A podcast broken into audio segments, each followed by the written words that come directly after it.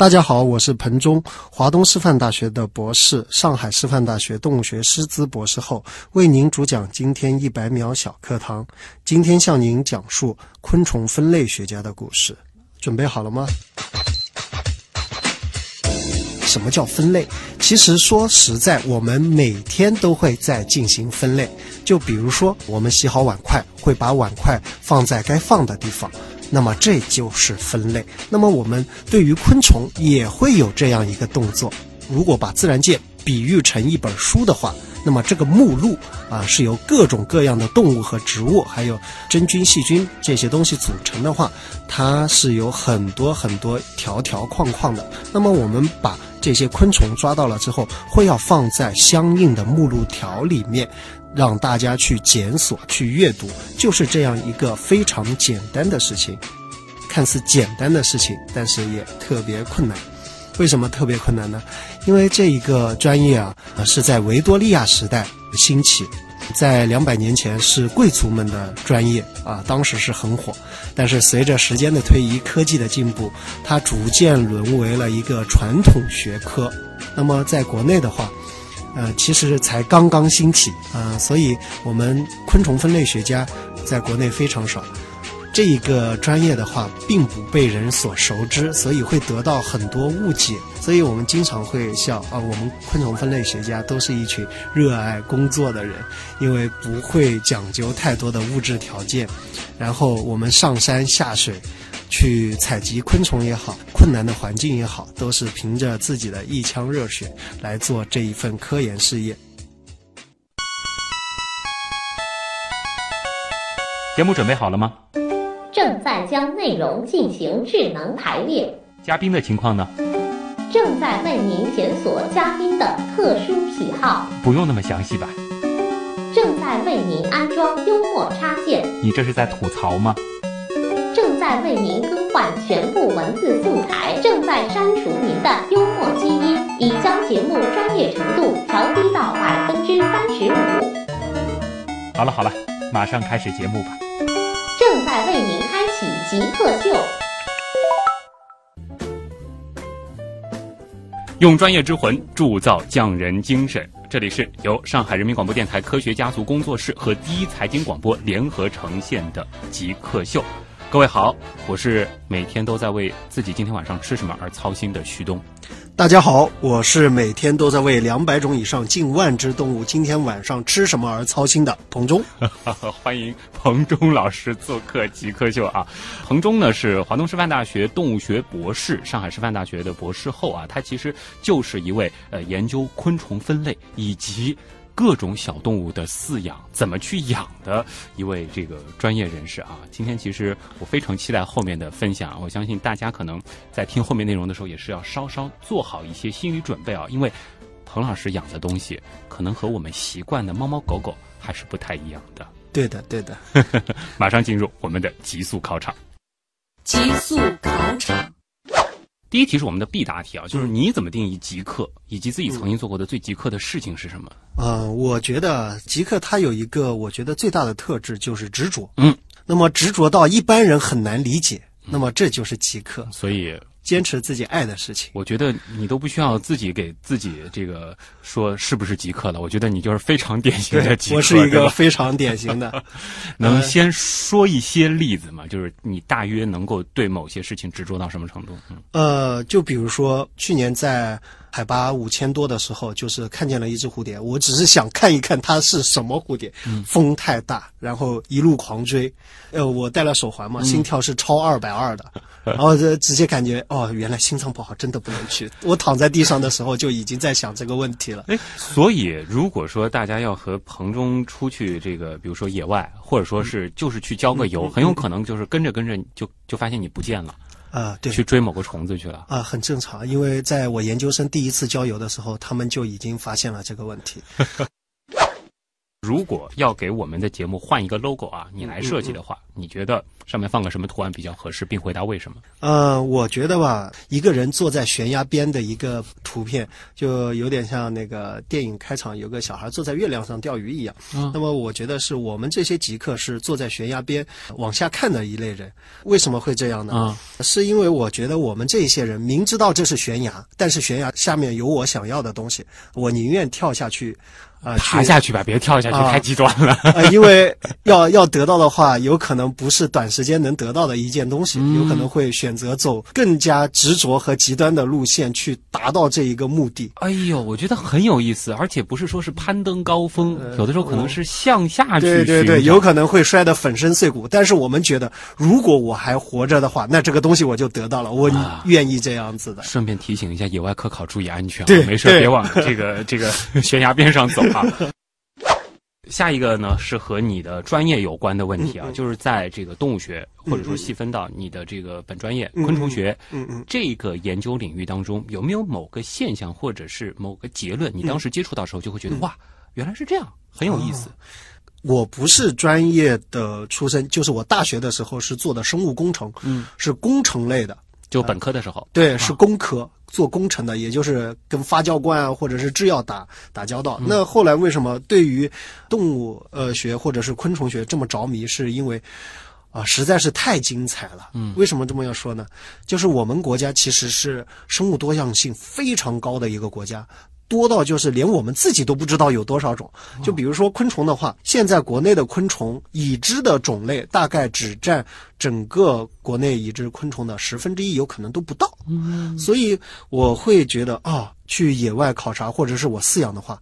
它就是一个未知的东西，它就是一个让我不断去探索世界的一个走在最前沿的一个感觉，就是相当于冲浪一样，总在最尖端，嗨的不行。哎，就是可能大家一直有一种这个误会，就觉得啊，嗯如果是要看动物，或者说是要看那些神奇的动物，要么得去南美啊，哎要么得到非洲啊。但事实上，其实就在我国的土地上，由于我国的这个可能地理的一些特点，对。就我们有各种各样的生物，对对对，所以就是那些小动物，嗯嗯，它的多样性是非常非常厉害的。对对对，哦因为我们的环境非常多样，嗯呃，有戈壁，有沙漠，有热带雨林，有草原，嗯有温带的阔叶混交林，啊，非常非常丰富。对我们其实东西南北跨度都对很大，对对再加上海拔，其实这个落差也非常厉害。再加上我们还有第三级，对。呃青藏高原，所以都是包括啊，因为我们现在其实越来越多的人也有这样一个认识，就是生物多样性这个资源其实本身也是一个非常潜在对的在以后能够让我们去学习，或者是直接能够为我们所用的。对的。嗯。在你接触的或者说你养的，因为棚中其实私下里面都管这些叫你的宝宝是吧？对对你在你那么多宝宝当中，你有没有自己最喜欢的，或者相对来说最偏心的宝宝？呃，有的有的，嗯有一点重口味啊。嗯当时是这样子的，在云南地区有一个朋友，嗯他抓到了一种紫色的粪金龟，粪金龟，对，粪金龟，那肯定是重口味了。对，然后呢？非常重口味。嗯，那么抓到了一对儿，然后寄送给我。那时候我记得很清楚，我是在读博士四年级，嗯那快毕业的时候，非常忙的时候寄给我的。然后这个东西寄过来的东西没吃的，嗯当然这个东西是要吃粪的。正常普通人的粪便的话，呃，质量会比较低下，呃，因为我们的肠道吸收毕竟还算不错，营养会不是那么高。嗯那么我想给他提供一个最好的食物。当时我家孩子刚出生，啊，呃，婴儿的粪便的话，营养要高很多，所以我用了我儿子的粪便去喂那个虫子。它还算很争气，让我观察到了它整个取食和繁殖的过程。虽然到后面，幼虫由于温度不适应，呃，嗯死掉了，因为咱们上海的气温还是挺极端的。嗯但是我为这只虫子在实验室搞得一直都不敢开门，呃，也是挺所以当时实验室估计嗯敢进去的人也不多吧？实验室他们很能理解这个虫子太稀有了。我喜欢它的点是由于大家对它的认知不够。嗯，呃，就前年有一个很有趣的新闻，就是英国发现他们的粪金龟骤降，后来影射出来的问题就是他们的农药用量比较多，然后牛吃了这些低毒的草，嗯然后拉出来的便便直接把粪金龟给毒死了。哦那么他们通过了这一个现象，反映出来了，就是啊，我们不能用这么多农药。嗯稍微展开一下，粪金龟这个大类的生物在地球上的这个分布情况是怎么样的？比如说上海这里有吗？呃，有，其实都有啊有有有。我们所说的吃粪的这种粪金龟，其实会会分为两大类。嗯对于昆虫学家，一类是真正的粪金龟，另外一类叫枪狼。推粪球的是枪狼狼，不是粪金龟嗯，啊、他们在生态系统当中扮演的那个角色基本上都差不多的，就是对对对，处理啊、对啊、啊，我们叫分解者。嗯，啊所以其实还是很重要。对，非常重要。就是澳大利亚当时为了解决牛便便的问题，还特意向各个国家进口 这一类虫子。哎，所以就是，无论它在这个生态系统当中扮演的是什么样的位置，有的时候可能在我们常人的眼光看来是非常卑微的，甚至是有些脏的这些角色，对对对但其实，在系统当中，它都是必不可少的一个，环节。最后一个学历的毕业论文，博士论文，这应该印象很深吧？啊、那必须的做的是什么？呃，博士毕业论文写的是中国的一陇县隐翅虫族的分类研究。所以博士你研究的是隐翅虫，对的，嗯，是一类呃鞘翅目的小虫子。嗯，那么这篇博士论文呢，新种大概占了大部分，有七十多个新种。哎，其实那个在我们之前的极客秀当中也来过好几个研究哎昆虫的这个学者、科学家了，好像都谈到一个特点，就是说做昆虫分类的话是特别容易出新种的。对的，其实呃，刚才也提到了一个维多利亚时代，嗯就是欧洲在维多利亚的时代，其实他们就是不断的探索这个世界，这个世界有什么，嗯，这些。东西在为我所用，那是后面的科学家的事情。对但是我们中国他没有经历过这个时代，嗯，所以会很多我们有什么都还不清楚，尤其是在昆虫这一个类群，很少受到关注。我们的大动物、两爬动物和新种都很多，还别说这些小昆虫了。嗯，所以我刚才也说到，十分之一都不到，所以有可能我抓十只虫，九只是新种，对就是这样子。所以现在就是在这个，比如说分子生物学那么发达的如今，其实一些传统的这个分类方法可能还是很重要，就是非常大家起的角色可能是不一样，对的但是其实共同都是可以推动生命科学的，学进步对的啊，。对的。你现在的这个工作或者是研究当嗯中，有没有某个东西的价格对你来说可能是比较在意的、比较敏感的？嗯嗯呃，其实说价格的话，呃，我会比较在意就是虫子的来源问题。嗯就比如说，有一些研究类群会被某一些商人挂在了 eBay 上面，或者是呃挂在了拍卖网上面。嗯啊、比如说他在呃马来西亚，嗯或者是在呃我们国内采到了一个很好的虫子，然后挂在了网上，然后让竞拍。那么这个时候呢，啊、也会有呃收藏家，昆虫有专门的收藏家，有专门的学术学术研究者，也有爱好者，嗯开始跟我们竞拍。嗯。那么我们会感觉到压力好大呀。通常这种比较热门的嗯种类，它的一只虫嗯，大约能到什么样的价格？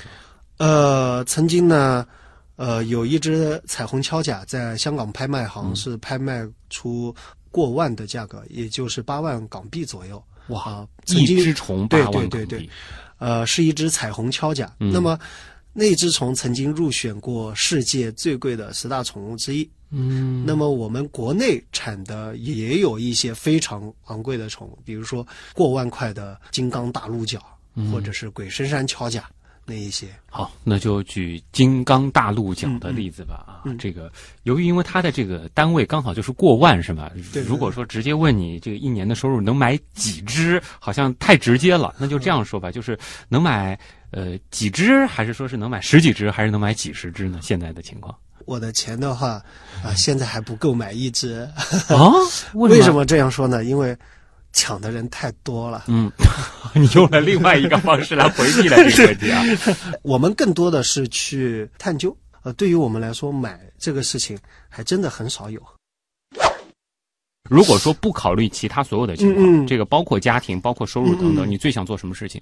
啊、就是我现在做的事情。啊我我已经，呃，实现了人生梦想。对，我已经实现了人生梦想。如果可以赋予你一个甚至能够违背物理规律的超能力，你最想拥有一个什么样的能力？绝对是能飞。能飞？啊对对对，因为我当时特别羡慕呃新西兰的昆虫分类学家，他们有直升机接送，而我们每次上山，比如说西藏的山真高呀，啊海拔五千多，我们是爬上去的。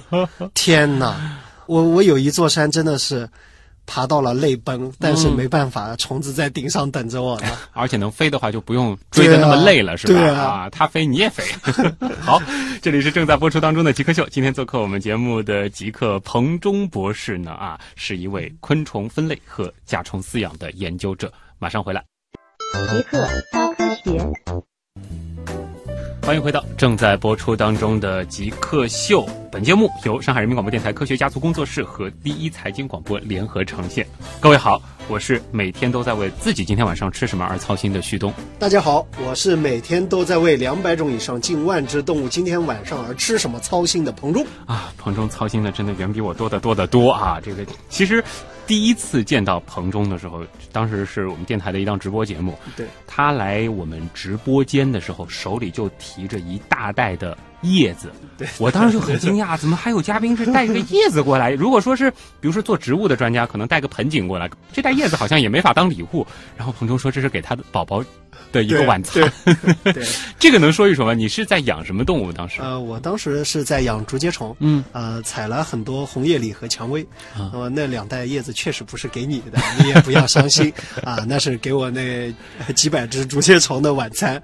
所以你现在养的这个近万只的动物，嗯它们的晚餐基本上你都要想各种办法给他们去准备。对的，对的，啊呃，那么他们并不是说每天晚上都要吃，昆虫它有个进食周期的。啊那么两万只有可能我打理一遍下来，并不会像常人那样想的会累得要死。嗯，像我的竹节虫宝宝算是需求高的，啊、隔一两天要强行的把它的笼子塞满吃的，嗯，他们 吃的也很快。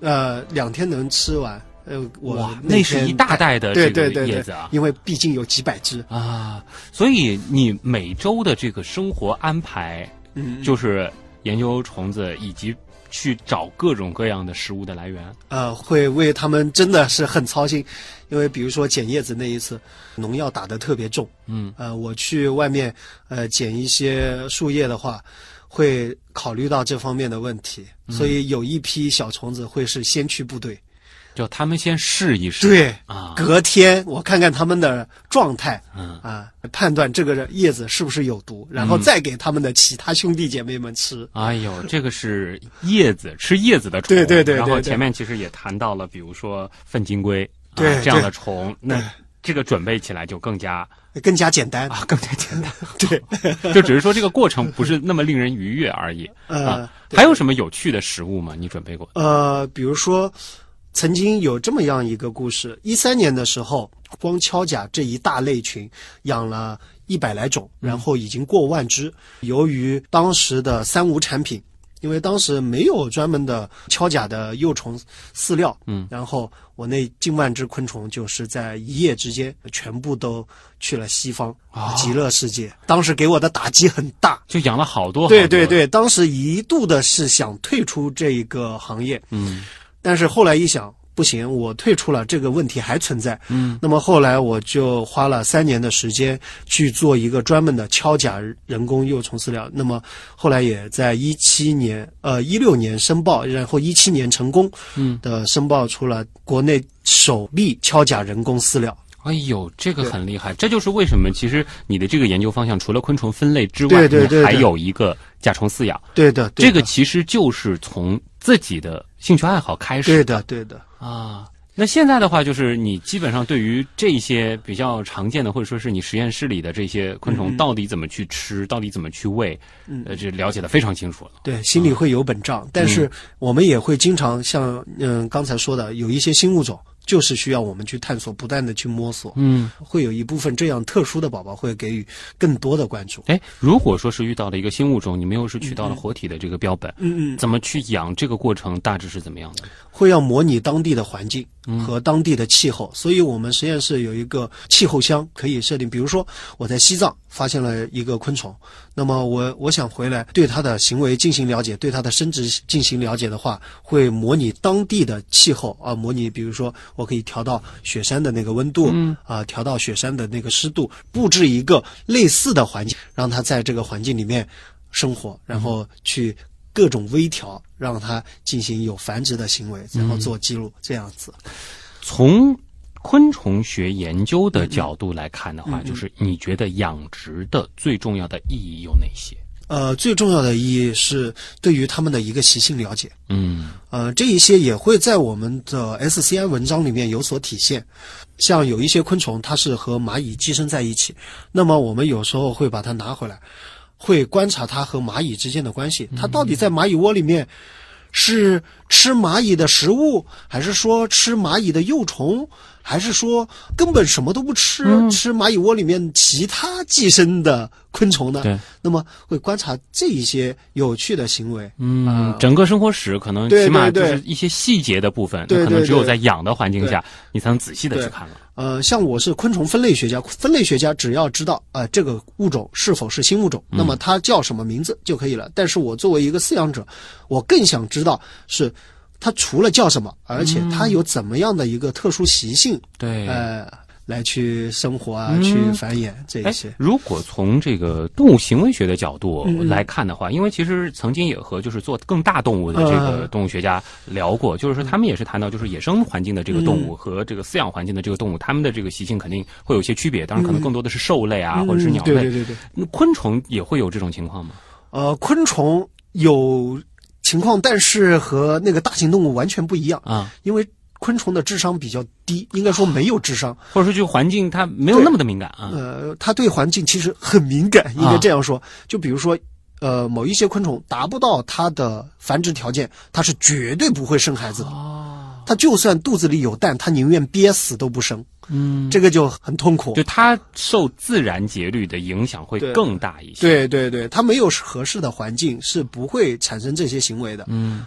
只要环境合适，它就会去做该自己觉得要做的事情。所以逻辑上就是说，那个相比于可能做大动物的，嗯呃我们做昆虫这一块的话，我们可能饲养环境下取得的一些记录、一些有效的这个数据，还是很有参考意义的。对，非常有参考意义。嗯因为呃，就是饲养这种动物，我们会极度的去还原当地的生境，嗯或者是它当时呃的环境。嗯，然后可能再结合一些野外的证据。对对对对对。啊，好啊，这里是正在播出当中的极客秀。今天做客我们节目的极客彭中是华东师范大学动物学博士、上海师范大学博士后，现在呢主要研究的就是昆虫分类和甲虫饲养。一小段广告，稍后继续。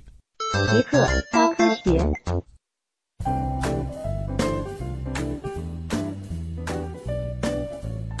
欢迎各位回到极客秀。本节目由上海人民广播电台科学家族工作室和第一财经广播联合呈现。各位好，我是每天都在为自己今天晚上吃什么而操心的旭东。大家好，我是每天都在为两百种以上近万只动物今天晚上吃什么而操心的彭忠。欢迎彭博士啊，彭老师呢是呃一位专门研究昆虫分类和甲虫饲养的研究者，当然其实也是一个地地道道的这个动物爱好者啊。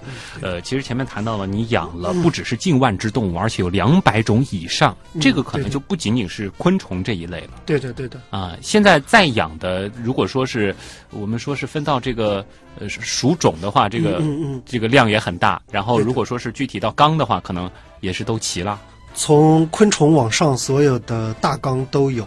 啊。所以这个哺乳动物也在养。对的，嗯，哺乳动物现在养的是什么？呃，主要是非洲迷你刺猬、嗯安格鲁雕，然后蜜袋鼯，呃，还有龙猫那些呃不太常见的带毛类宠物。啊，然后鸟呃，鸟的话稍微还好一点，主要是，呃，因为上海不太允许养鸟，嗯。我在老家的话会比较多一些。嗯。当然现在没办法亲身照顾到，啊。主要主要是一这个是属于曾经有这样的饲养经历。对对对对对，嗯呃，再往下走是爬行类动物嗯。会、呃稍微奇怪一点，比如说加州王蛇、玉米蛇，呃还有豹纹手工啊、哎呦，呃这一些呃死呃手工的话就是那个我们俗称的壁虎。，对对对对，啊然后截角手工嗯，这一些。呃所以两爬也都有，对两栖和爬行也都在养。蛙类的种类少一些，主要是角蛙。角蛙，对对对，哎呦，那真是一个这个，我觉得是属于什么？这个奇妙动物园了，就是各种各样的，可能我们通常理解当中不太会在动物园仔细观察的这种小动物对的对的。都在养着。这样子的一个兴趣是从什么时候开始的？呃，因为我的家境比较呃特殊，老家在湖南，现在还有呃一个两百多亩的农场，农场对，有个农场。是家里有农场的，对对对，嗯我我我老爸是专门是呃种水果的，可以啊这样粗糙的讲，嗯种水果的。那么我小时候呢，不太喜欢植物，因为男孩子是爱动嘛。嗯，我老爸就经常说啊，他种了橘子树，那我就在橘子树上找毛毛虫。嗯，那么那些毛毛虫就是玉带凤蝶和柑橘凤蝶的幼虫，然后我养出来，我觉得哇，好神奇啊！然后我老爸会吐槽我，哎。你就爱对着跟我干，我种橘子你就养吃橘子的虫子，然 后我我种李子你就养竹节虫吃 吃李子叶的竹节虫，但是当时他对你这样子的，更多的是一种就是带着爱的这个责备，并不是说是真的禁止你这个兴趣。对，他是嗯。鼓励我去做这个事儿的。嗯呃，他会有时候会想到，哎，其实也挺好的。你看我对植物这么痴迷，嗯，那我儿子对动物这么痴迷，哎，哦一根筋。就你爸是不仅仅是把它当工作，也是真的非常有兴趣，就是种这些植物的话对的啊，呃所以这就是小时候就埋下的一个种子，而且一开始就是昆虫。对，呃，嗯一开始应该说是比较普遍，就是从昆虫往上，别人不太爱的东西，我还都挺爱的。啊，说实话，其实我自己曾经也做过一个统计，就是我小时候这个某一段经历，可能和你还比较类似，就是什么猫猫狗狗啊、兔子、鱼啊、这个乌龟什么的，基本上也都养过一圈儿，然后也养过昆虫。当然，这是可能大家养的比较多的，就是蚕宝宝。呃，养到第四年的时候，忽然有一天，我看到密密麻麻的，刚开始的时候还是黑黑的，这个黄黄这个这样子的颜色的这个蚕宝宝在动的时候，忽然有一天我就。对“蚕宝宝”这三个字再也爱不起来了。你是一直没有这个过程吗？你就始终觉得看着挺好的。对对对，嗯因为呃，有可能我看待他们的角度不太一样，嗯就是我会把他们。呃，有可能当成真正的自己的孩子一样去啊精心的饲养。我希望每一只虫子都是子孙满堂，嗯，啊、会让他们越多越好。天哪！对，我会努力的把他们养下来。就所以你是完全没有密集恐惧症的。啊、没有，嗯我会很开心。就比如说螳螂孵化出来，有一些螳螂卵鞘一孵出来两百多只小我知道这个在图上，在对我我看到过图片 对，我会超开心啊。啊！这个卵真好啊！从你的语气当中已经能够感到了，这 真的开心啊！好，呃，我们稍微冷静一点。其实我是想问什么呢？就是说，如果就顺着你当时的那个轨迹，嗯你为什么在本科的时候，其实你并没有直接去学嗯呃嗯动物，或者说是你最喜欢的这个部分呢？这个是关于到呃，我们其实呃，当时应试教育会给我带来的一个茫然。嗯当时高中学的生物就是我挺喜欢的宏观类生物，嗯，但是我后来发现我并不了解什么叫微观方面的生物，因为我从来没接触过，所以我当时报的生物工程，我还以为是在做宏观的东西。后来我拿到录取通知书的时候傻眼了，嗯，化学化工系生物工程。啊？为什么是化工系的？嗯，它这是交叉的部分。嗯，对，然后我进去了才知道，真的是化工类的，是研究制药方面，或者是比如说做啤酒、做酸奶这一些。所以你接触到的最大的生物，可能也是就是蚜虫啊，或者是这样子的动物了。最大的生物是大肠杆菌。大肠杆菌，我也想多了啊。这个时候，你其实是会经历了一个比较迷茫的这个对对对对对，嗯所以我后来来到上海，呃，到了上海师范大学，我是看了橱窗介绍就直接冲进去了。嗯然后我的导师也是我的恩师李丽珍教授，拿着我的那个简历都傻掉了。嗯我十几页写的全都是呃各种工程类的东西，嗯，然后我却要做呃昆虫分类。所以你研究生的时候才真正意义上的进入到了动物学的领域对对对对。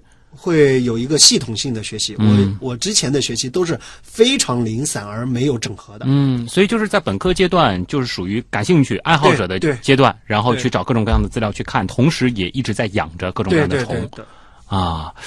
那你在本科阶段也也在学校里边养这样子的虫吗？呃，养。同学，会有意见，但是他们到最后会很习惯。就比如说，他们会问我那个杂交龟，哎，那个大吃货，嗯现在过得怎么样？啊现在已经当了三轮妈妈了。不过我觉得，就是如果说 宿舍里有你这样一个同学，那毕业即使十几年、二十几年之后，依然也是一个重要的谈资啊。我是一个奇葩。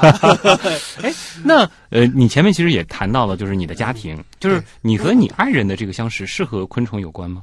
他也是动物学，但是他做的是癌细胞，他是不反对，能接受，能理解。嗯我觉得啊就 OK 了。家里会养吗？家里会养，啊，家里也养。对，我的龟类会养一部分在家里面，就是这些杂交的龟类。嗯，但虫肯定是不放到家里养。啊、虫是他反对的，呃，我的最爱没办法出现在家里。就是这个，我们还是达成了一个默契，相当于是。哎，对的，对的，就是说，他能接受的动物，嗯我们放在家里养；对然后不能接受的，就是在工作室、实验室里养。对。啊，呃，前面也提到，就是说，呃，粪金龟的那一段的时嗯候，其实你的宝宝已经出生了啊，真的宝宝啊，已经出生了。呃，现在是三岁，对，三岁，啊呃，一六年养的粪金龟嘛，它刚出生嘛，连这个记的都要跟虫有关。那他现在对于小虫的这个态度是怎么样的？第一反应就是我拿的大昆虫啊，有时候我会在家中转一下的时候，拿到了大昆虫，它第一反应是害怕。啊，但是很有意思的是，我只要把这个虫装到盒子里，它知道咬不到它，或者是对它没伤害，哇，超级感兴趣，拿着盒子就是一顿咬。一 顿咬。对哎，你是有意识的想要把他往这个兴趣上去引导呢，还是说就随缘了？它呃，我其实是随缘，嗯，就是像呃，就像刚才我说到我父亲一样，他是对植物特别痴迷，嗯，尤其是对水果，特别痴迷的一个人。那我是对呃虫子或者是两爬类比较痴迷的一个人，只是做一个榜样。对那么我会觉得，我给我小孩不会强加一个爱好或者是理念在上面，对。你看着我玩就可以，对即使你你高兴就可以。即使他以后是对外星人特别痴痴迷，我们也支持。对对对好啊，这里是正在播出当中的极客秀。今天做客我们节目的极客彭中博士呢，他就是一位昆虫分类和甲虫饲养的研究者。一小段广告，我们接下来进入问题来了。问题来了，问题来了，问题来了，网友蓝星问啊，哎呦，他的这个问题和和你的经历很像，就是说从小我就喜欢昆虫，但并不是专业出身，嗯常常因为无法对采集的昆虫定种而心生遗憾。有时候看到网上一些搞昆虫的朋友说的头头是道，就觉得自己差得好远。想请教一下自己如何系统的学习昆虫分类与鉴定？这感觉就是本科生阶段的你啊啊，对，会会是这样子。啊，呃，然后我可以告诉他，我的亲身经历是这样的，嗯，就是还要往上走一个台阶，走到研究生阶段，而你会发现，世界已知的昆虫就有十万多种，嗯，不是说每个昆虫学家都搞得清每一个昆虫的，我们有可能做的是很小的一类，嗯，那么我们到了研究生之后，会选择自己。特别痴迷的一类昆虫，去做系系统方面的学习，嗯，呃，会在里面更深入的学习，那么需要更高的一个学习平台，而不是自己就是呃能自学成才，能自学到很好明白了，你阶段。答答案就是两个字：读研。对，然后读研你会发现不够，再给两个字读读博。对，那如果说他已经比如说工作了之后，嗯你觉得还有可能说是，如果他真的热爱，像你这样热爱的话，还有可能说是重新回到校园吗？我有一个师兄，嗯，那个师兄是中国敲甲志的作者黄浩，哇，他是三十多岁才读的研究生。当时他的孩子是抱在手里上的学，哎呦，即使到了我这样的年纪，如果说我哪天顿悟了，我发现 好像昆虫也挺有意思的，还还是可以的。对，他是当时觉得就是呃，蝴蝶和敲甲是他的 true love，嗯然后他把青岛的教师职业辞掉了，到上海来读研究生，全日制研究生，然后很敬佩。对，毕业之后就开始了自己的一个自由职业，就是篆书。然后他经过几年的努力，把中国敲甲制现在已经出到第三本，呃，第四本再版。人生能有几个这样的机会为自己的真爱而不顾一切啊？这个真的是很敬佩。而且其实也不是所有的人有这样的机会，敢于做这样的决定，是的是的放弃那些他本来拥有的东西。皇室巡游艇，哎呦，这是一个很具体的问题啊！新手养甲虫有什么需要做的准备？比如说饲养环境、知识储备、设备等等啊，这个可能是一个非常长的一个这个问题了。呃，简单的说一说吧，大约要做好什么样的心理？首先要做一个知识的了解，嗯，你要养什么昆虫，首先要理解它的习性。每一种昆虫都有自己特殊的习性，而且在上海这一种算是比较极端的天气啊，就是热的时候很热，冷的时候很冷的时候，尤其要注意这一些环境对于昆虫的影响。所以你要做好，比如说我要养一只热带的昆虫，那么你肯定要有加温设备，或者是在天热的时候有有降温设备。嗯，那么饲养的环境尽量也是之前我说的贴合它原始生境。嗯那么这一样一个环境，那么新手适合养的昆虫，呃，上海有本土昆虫，比如说，呃，上海本土的竹节虫，嗯，上海本土的扁锹甲，呃，这一些昆虫是能够新手饲养的。嗯，哎，之前很红的那个是独角仙吗？嗯嗯，这个东西好养吗？算？独角仙好养是好养，但是独角仙涉及到三有动物哦，对它其实是它是一种被保护的甲虫，嗯。对，它不是呃什么小蚂蚁、像小蚊子啊，这样的昆虫，它是呃三咬名录上的动物。可不可以这样理解？这个其实也带出了一个另外一个很重要的知识，嗯嗯嗯就是我们在做准备的时候，还需要具备一定的法律常识。就是有一些动物，比如说它在三有名录上的，或者说它是在这个珍稀濒危这样子的名录上对的对的那是肯定不能养的。对的，啊，否则的话是直接有法律风险的。对的，对的。可家兜兜问的是一个这个可能是博物项的问题啊，他说嗯蜻蜓翅膀上的红色斑块是什么结构呢？又有什么样的作用？不知道这个你有了解吗？它主要是一种结构色，是昆虫它呃翅膀里面含有的色素表现出来的一个现象。那么它的作用呢，不同的种类有不同的作用。比如说有一些昆虫红色的斑块，它其实是一种伪装，嗯啊、但是更多的有一些蜻蜓是由于雄性蜻蜓要吸引异性，也是性选择。对，会。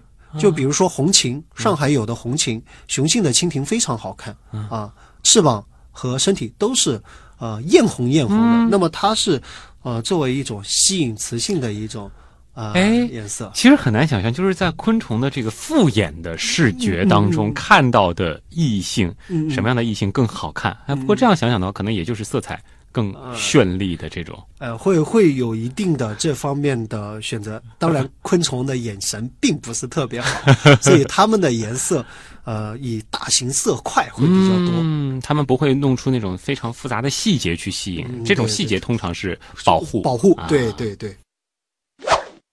谷雨茶香，他问啊，蜜蜂发现新的花丛之后会跳那个八字舞，告诉同伴花丛在哪里。想问一下，这个八字舞真的就是用来导航的吗？其实我先想确认一下啊，就是说它真的是靠八字舞来告诉同伴有这样子的一个信号的。呃，它是会有这样一个信号，就是跳八字舞来告诉同伴是他发现了新的东西，就相当于你可以这样理解，就是小蚂蚁发现食物之后回到蚁巢，它是用触角或者是用它的行为来告诉同伴在哪里。啊、它们并不像人类一样有语言结构，嗯但是它们有简单的行为来通知同伴。那么，呃，他说导航的话，它并没有导航的作用，只是有只有一个告知的作用。就是它的一个本能，我找到了对对啊，我就是本能飞。对对对，嗯这是一个本能，而不是一个后天学习到的过程。嗯，不是的。然后它的那个所谓的导航是怎么实现的呢？昆虫的这种导航，呃，昆虫的导航非常复杂，现在的话研究的并不是特别透彻，但是有一些因素我们是已经知道的，比如说啊、呃光线，嗯呃，比如说呃刚才说的颜色，嗯，呃，比如说蝴蝶眼中的黄色是其实是颜色非常深的颜色，嗯呃，像这一些来进行导航。当然，也有些科学家觉得它对于地球磁场也会有一定的感知，但是这一些理论都还没有被证实。啊，通常来说，还是我们可能普遍认为的，就是跟光的关系还是比较明确的。对对对对比如说什么飞蛾扑火啊，可能就是类似于对这样。它会比如说借助嗅觉或者说是其他的这个感觉也会，有。对，它的嗅觉是在触角上的，嗯，呃，因为昆虫没有鼻子，对啊，这个触角。用脚去尝一尝这东西味道怎么样啊，好不好闻？迈克尔问，嗯，呃，你是怎么设计科考采集的路线的？在采集过程当中有哪些需要注意的事项？哇，这个很很具体的问题了。对呃，我在实验室更多的角色确实是在科学考察的路线上面。我也去过呃国内五十六个自然保护区和国家森林公园。那么我每次设计科学考察的路线，第一考虑的就是安全问题。哎，对，对，因为我的直系师兄，也就是只比我高一届的师兄，是因为科学考察的时候意外牺牲，这个是给我留下了非常大的一个也可以说是阴影，也可以说是教训，嗯、反正对我影响非常大。那么我首先设计科学考察的路线，绝对是安全，安全摆在第一位。那么第二位考虑的就是呃物种的丰富度，嗯，或者是我有想去采集到的新物种或者是老物种去搞明白的一个问题，会作为第二选择。那么再往细节里面去安排，那都是后面的事了。嗯，呃，我们就从这个发现新物种的角度来说啊，因为本来就是一个新物种，其实我们是去发现未知的。嗯嗯。那这个通常是一个什么样的思路呢？能提高我们找到新物种的这个几率呢？那首先我们呃去发现新物种会有一个原则，就是要了解它周边的这一些类群。就比如说，呃，要抓彭老师了，知道彭老师是个新物种，我不知道彭老师的任何习性，嗯但是我知道他表哥是谁，哦那么我去研究他表哥有怎么样的习性，兴许我就在研究他表哥的时候能遇到彭老师，哎，哎，所以我们会去针对性的，比如说我要去采某个昆虫，我首先要了解它这个属、嗯或者是它这个科有怎样的一些特殊习性，嗯。那么我研究完了之后，我再去呃发现的话，几率就会高很多。就会高很多。啊，这个倒是很有趣。那有没有另外一个思路啊？这个是我用我粗浅的对于这个生态系统或者生态位的这样子的一些知识来嗯来做的一个理解，就是比如说，可能我们相对来说比较陌生的一个嗯一个环境，我们了解的不是很多的一个环境，我们大约可能可以根据一些这个基本的方法去推测出这里应该在哪些位置会有一些这个动物。然后我们现在只找到了几种，然后根据这个思路再去呃相应的这个位置去找到，比如说这个生态位的这种动物呢？呃，会的。您这种方法，其实在我们采集里面有一个专有名词，叫做经验采集法。嗯，呃，就是依靠自己以往的经验去采集。那么这也是非常重要的一种采集方法。呃，那么比如说，呃，我们看到了一块蘑菇，嗯，以我现在的经验，我会觉得大概哪几个科属的昆虫会吃这个蘑菇。嗯再在科属里面细分的话，就有可能会发现到新物种。嗯。这是一个经验采集法。然后对于这个很多类的昆虫来说，只要是这个相对来说与世隔绝的一个区域，找到这个科属，通常它很有可能就是新物种对对对，我们经常说啊，人多的地方我们虫少，嗯呃我们就不太去；人少的地方虫多，我们偏偏往上去，啊、也也是这个问题。嗯，一般去一次野外，这个时间有多长？呃，以前会多一些。以前我对实验室的人说，上海二十度以上我就不在上海，上海二十度以下我就回来回到上海了。嗯那么现在会少一些。现在由于工作的压力问题，嗯，呃，一年出去的频次大概出去四到五次，总共时间加起来在两到三个月。啊，所以其实一次出去也是这个两周起的，对对对这样的一个时间对。叮当问。昆虫学的研究如今还有哪些前沿的方法和方向？这个可能又得到嗯，分子这一个层面。嗯对对对，会、会直接到分子的层面，因为现在昆虫有很多新物种和很多不知名的老物种的话，现在运用的最多的就是 DNA 检测技术。嗯呃，就是利用 DNA 的这一些标识来定义物种的、嗯呃形式，呃是比较前沿的。嗯呃，然后呃这一些方法呢，其实老早就在人类社会中间用了，其实就是一个亲子鉴定。嗯，哎，你可以理解成这样。那如果说就是我们讲就是宏观和微观两者之间的关系，就是在昆虫领域，比如说你们找到新物种之后，嗯嗯嗯你们需要额外的去加分子这个层面的证据吗？呃，一般来说，我们现在是宏观和微观是互补的。啊为什么这样说呢？因为昆虫这个世界啊，它的架构是非常不明确的。嗯呃，然后是很大的。那么我们抓到一个昆虫，首先是宏观上的判别，首先要归大类。那么到属种阶段很难分的时候，我们会用分子的方法去介入，嗯呃，去研究它是否是近似种这样子。最后一个问题来自月亮女神，哎呀，就是考研与就业题了啊。呃，昆虫学研究需要怎样的本科专业背景？然后呢，毕业之后就业前景怎么样？本科的话，是不是说只要能跟生命科学稍微沾上一点边都可以？还是说没有关系？像我这种学这个学主持、学新闻的也行呢？呃，可以没有关系，因为考研是很开放的、很 open 的。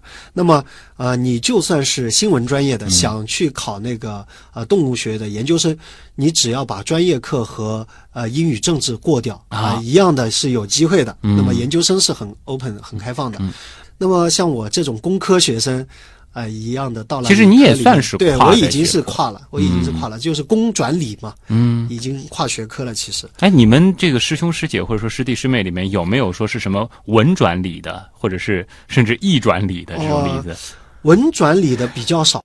那么后半部分就业前景，说实话，这是一个很冷门的专业，就业前景非常的窄。就是专业对口的话，嗯呃，算是专业对口的，一个是老师，啊、像我现在的职业，老师、研究员，然后呃，跟我们昆虫最搭界的是海关，啊，做那个检疫，嗯啊、这个是很重要的。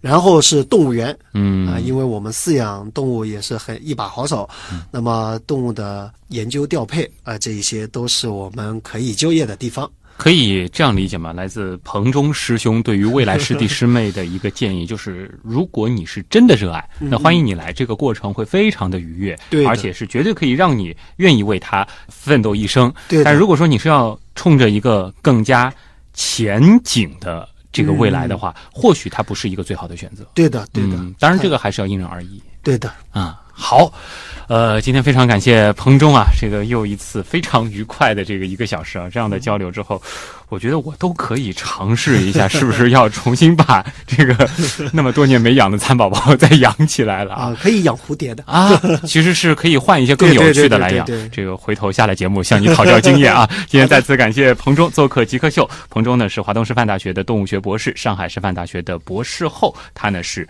研究昆虫分类和甲虫饲养的研究者。感谢你的到来，再见。啊，再见。